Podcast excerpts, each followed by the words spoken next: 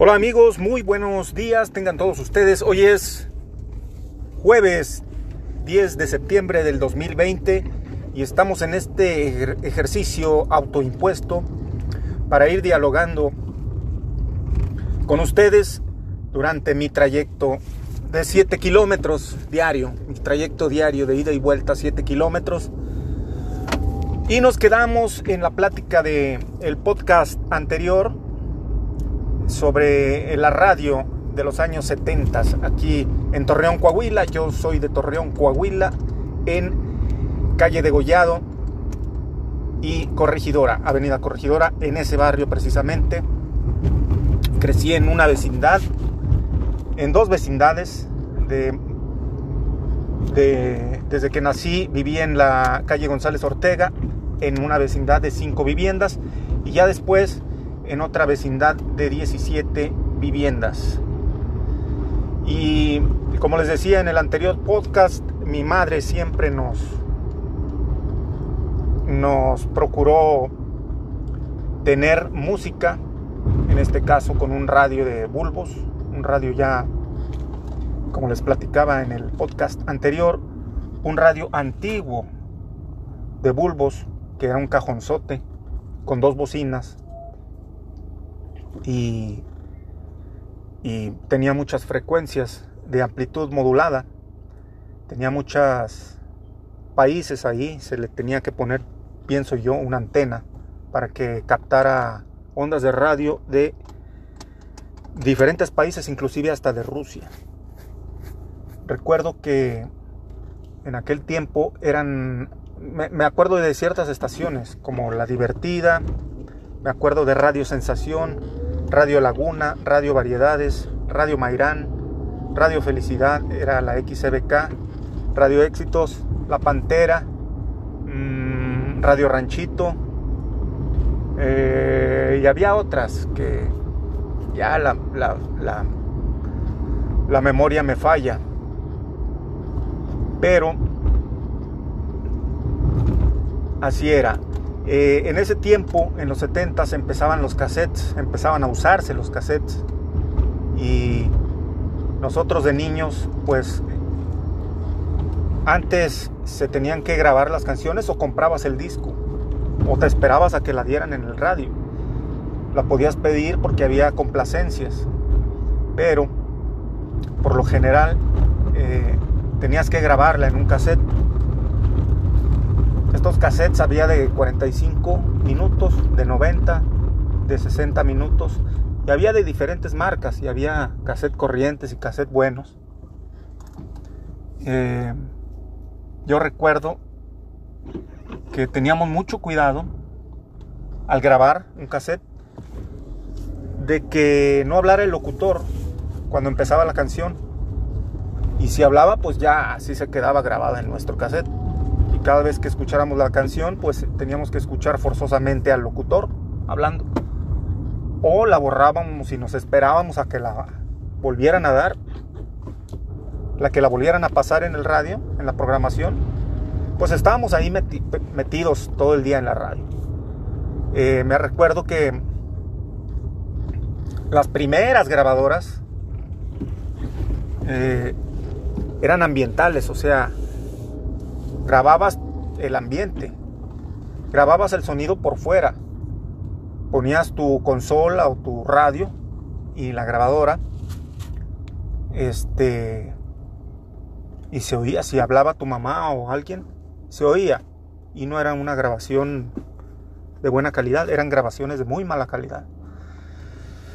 Ya después vinieron eh, eh, las grabadoras que, ¿cómo decir?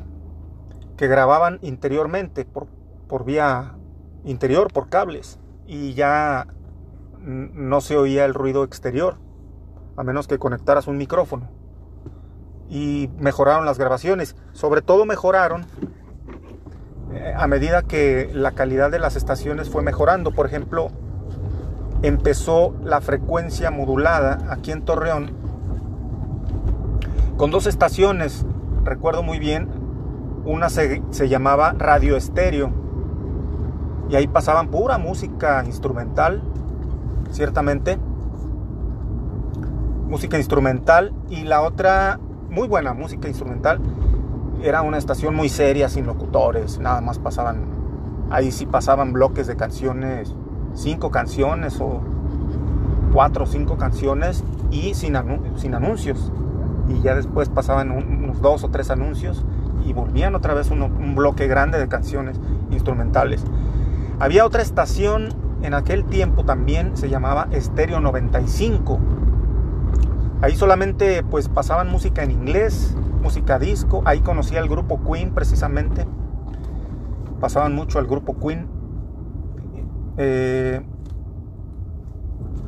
ahí pasaban anuncios, pasaban la hora en inglés, decían la hora en inglés nada más. Y unos bloques de dos o tres canciones. Ahí sí ya el sonido mucho mejor que la amplitud modulada.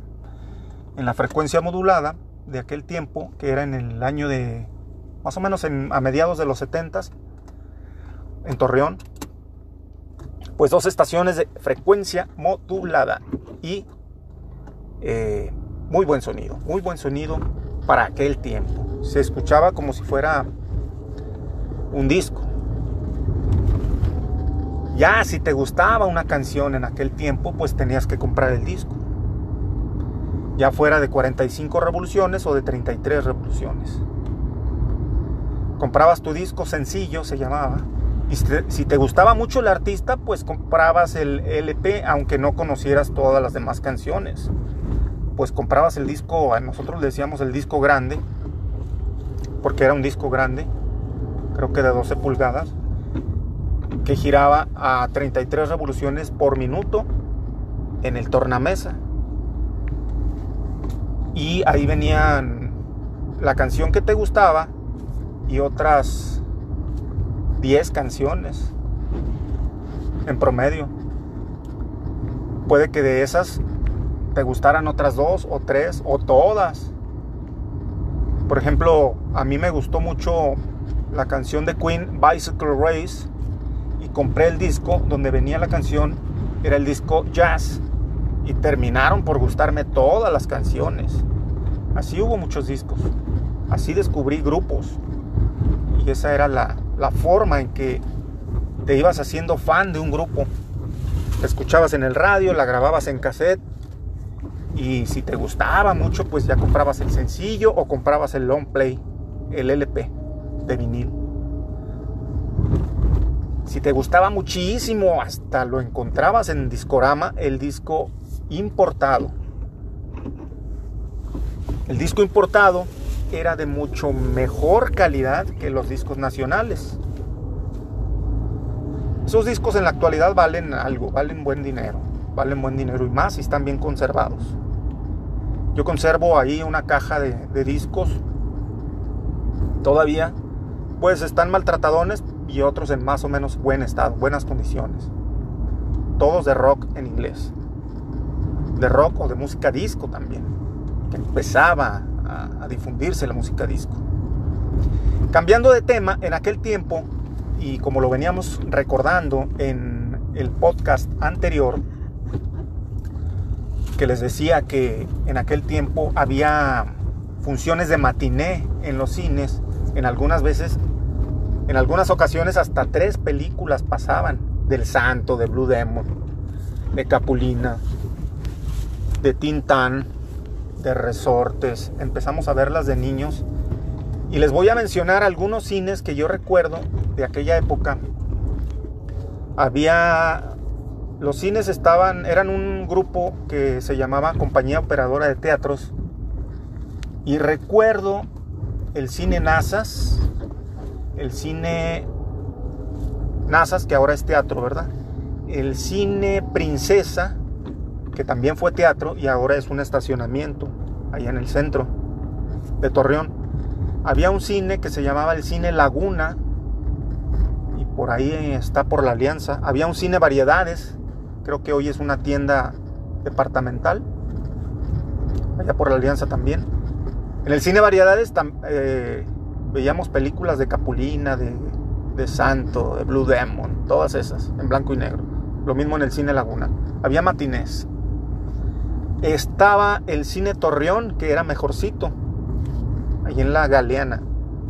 el cine Torreón, eh, ahí pasaban música, este, perdón, películas mm, a colores ya y norteamericanas, ya sea del oeste o,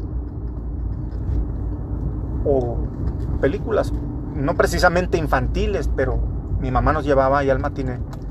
Hay una anécdota precisamente de una película que mi mamá nos llevó a ese cine, al cine Torreón precisamente.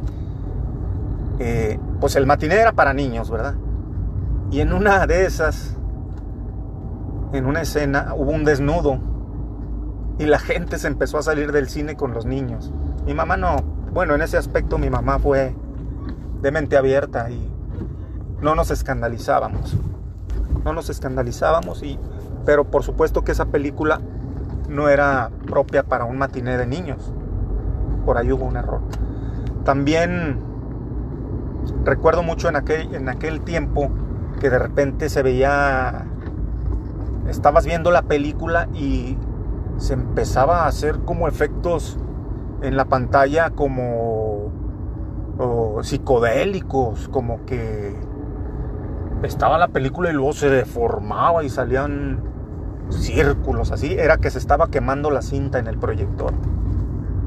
Y paraban la película, le cortaban el pedazo, la pegaban y seguía la proyección.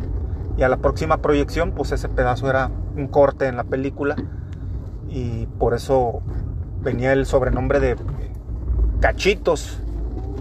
Cachitos. Eran puros cachitos porque ya la película tenía varios cortes porque se quemaba.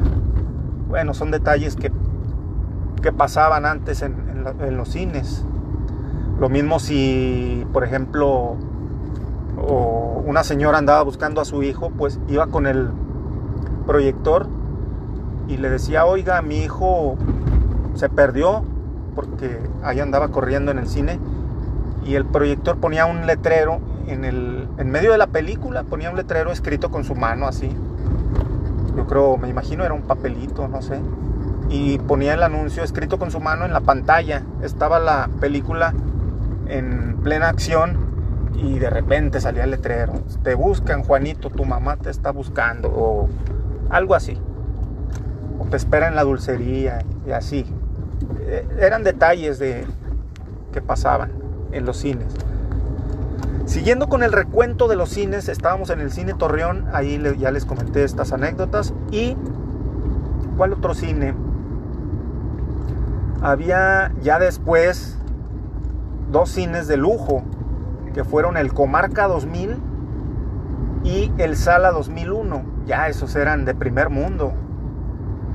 Ah, en Gómez Palacio estaba el cine López y ya después en este tipo de, de estos salas de cine que no estaban afiliadas a la compañía operadora de teatros, en Gómez estaba el cine Roma y en Lerdo el cine Centauro.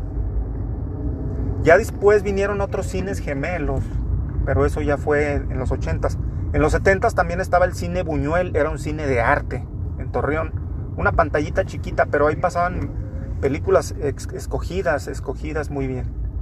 Ahí llegué a ver este una película de Jean-Paul Belmondo, muy buena. También ahí daban películas de Cantinflas y películas seleccionadas, muy bien. El cine Sala 2001 y el Comarca 2000 eran tipo cines de lujo. Ahí también había matiné los domingos pero ahí pasaban dos películas y buenas. Por lo general, la segunda película que proyectaban era la mejor. O sea, la primera era más o menos y la segunda tú sabías que iba a ser una película buena. Ahí eran dos películas en el Sala 2001. También mi mamá nos llevó mucho. Cada domingo íbamos a la, al cine. Al cine. A veces por lo general siempre mi mamá nos llevaba y íbamos almorzaditos, pues no teníamos ni para la ni para las palomitas ni para el refresco. Mi mamá nos llevaba así pobremente, pagaba la entrada y y nada más íbamos a ver la película. Salíamos con hambre porque eran dos o tres películas. ¿Qué otros detalles? Hay muchos detalles de, de aquel tiempo. Ahorita les estoy hablando del cine, ya les hablé de la televisión y del radio, de aquellos tiempos. Seguirán las anécdotas de pues de cosas de la vecindad en los próximos podcasts, eh, cosas de barrios, mm, fútbol callejero. Hay muchos temas que platicarles de aquella época en Torreón. Es en la época de los 70 en Torreón, Coahuila, donde me tocó vivir mi feliz juventud, mi feliz niñez, con muchos recuerdos, buenos y malos, pero me quedo con los buenos. Este, ¿qué otro detalle en cuanto a, a, a salas de cine? Recuerdo que en el Sala 2001 hay un detalle, ¿verdad? Eh, yo rompí la pantalla porque en el intermedio, antes había intermedio en las películas para que fueras a comprar dulces. Y en los intermedios, nosotros los niños de, de aquella época, andábamos corriendo por todo el cine alfombrado y echándonos maromas y por lo general eh, se cerraban las cortinas, se cerraba el telón en el intermedio y ahí nos escondíamos y ahí corriendo, jugueteando entre el cine, entre, entre el telón y, las alfombras y todo. En una de esas yo me metí atrás del telón y empecé a darle guantadas así, golpes a la pantalla. Y en eso que se rompe una, una, una rotura como de unos dos metros. Le empecé a pegar así puñetazos y se rompió la pantalla. Cuando se abre el telón, yo me fui asustado a mi, a mi asiento porque yo pensé que me iban a regañar o que, me, que le iban a decir algo a mi mamá. Y cuando se abre el telón y empiezan a proyectar la película, ahí se ve la partidota en la pantalla. Así terminó de verse la película. Ya después, en, en las posteriores ocasiones que fui a ese cine, y por muchos años, yo creo hasta el final de, hasta el final, hasta que cerró el cine, se quedó esa marca que en la pantalla, una rotura, una eh, la pantalla rota, una raya en la parte de abajo. Ya de joven, cuando ahí también vi muchas películas, El Exorcista y así, películas buenas, pero ya de adultos. De adultos y de adolescentes, porque yo era un joven eh, que me gustaba mucho el cine, iba mucho a las películas de adolescentes y adultos, simplemente por el hecho de, de sentirme grande. Me ponía tacones, zapatos de tacón, zapatos de tacón de hombre. Y y me dejaban entrar, porque ahí no dejaban entrar. Si, si, te veían muy niño, pues a las de adolescentes y adultos no te dejaban entrar. Entonces, siempre estuvo esa marca, esa marca en la pantalla. Seguiremos platicando con usted de todos estos temas eh, y anécdotas en Torreón en próximos podcasts. Seguiremos platicando de programas de la televisión que recuerde con mucho cariño y seguiremos platicando anécdotas de barrio desde niños, cómo nos empezó a gustar el fútbol, cómo nos inculcaron desde niños el gusto por la música, cómo nos inculcaron desde niño, a mí en lo personal, el gusto por el buen cine. Y todo esto lo iremos platicando y comentando en los próximos podcasts. Si usted es de Torreón, recordará con mucho cariño todos estos hechos y anécdotas que ocurrieron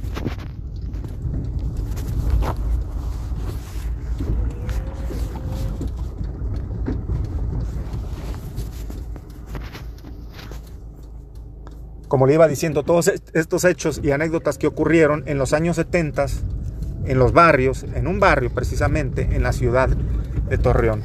Tenga usted muy buen día, nos vemos en el próximo podcast, nos escuchamos y muchas gracias por eh, escuchar mi podcast.